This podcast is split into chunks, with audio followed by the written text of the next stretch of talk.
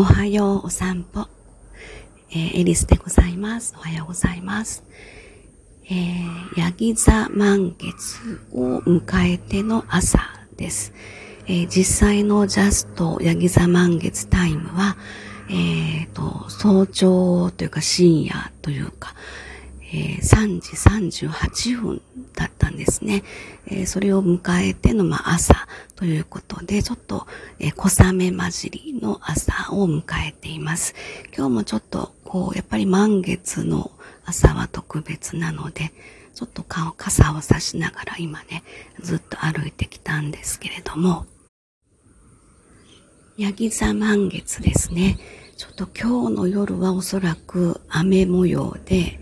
ここら辺では多分満月見れないかなとちょっと思ってるんですけどもね。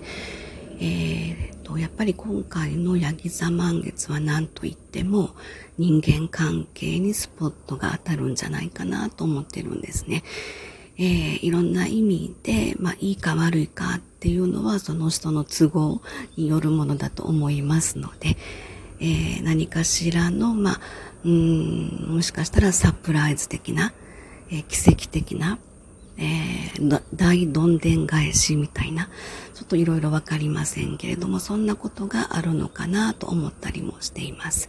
えー、というのは、冥王星とお月様が、え、同じヤギ座にいているというところもきっと関係しているのかなと思っています。で、よくよく考えたら、この自分たちの意識では、本当想定ができないぐらいの、えー、本当に、なんていうのかな、え、こっちから来たか、みたいな感じのことってよくあるんですよね。えー、粋な計らいというか、あ、そう来たか、みたいな感じのことってよく私はあるんですけどもね、そういう意味でもしかするといろんな意味でサプライズ的な、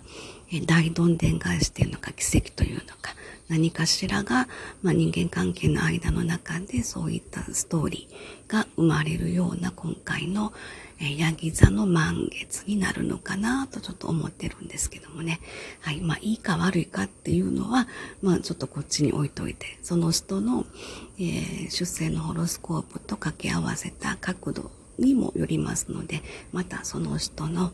えー、都合みたいなことにも関係してくると思いますので。でも他の天体の角度から見たら割とチャンスとサポート的な角度たくさんありますのでね。で私は割といい風なサプライズ的なまあ、えー、大どんでん返しというかまあ逆もしっかりというか、いろいろわかりませんけれども、そんな、え今日のヤギ座満月を迎えての朝でございます。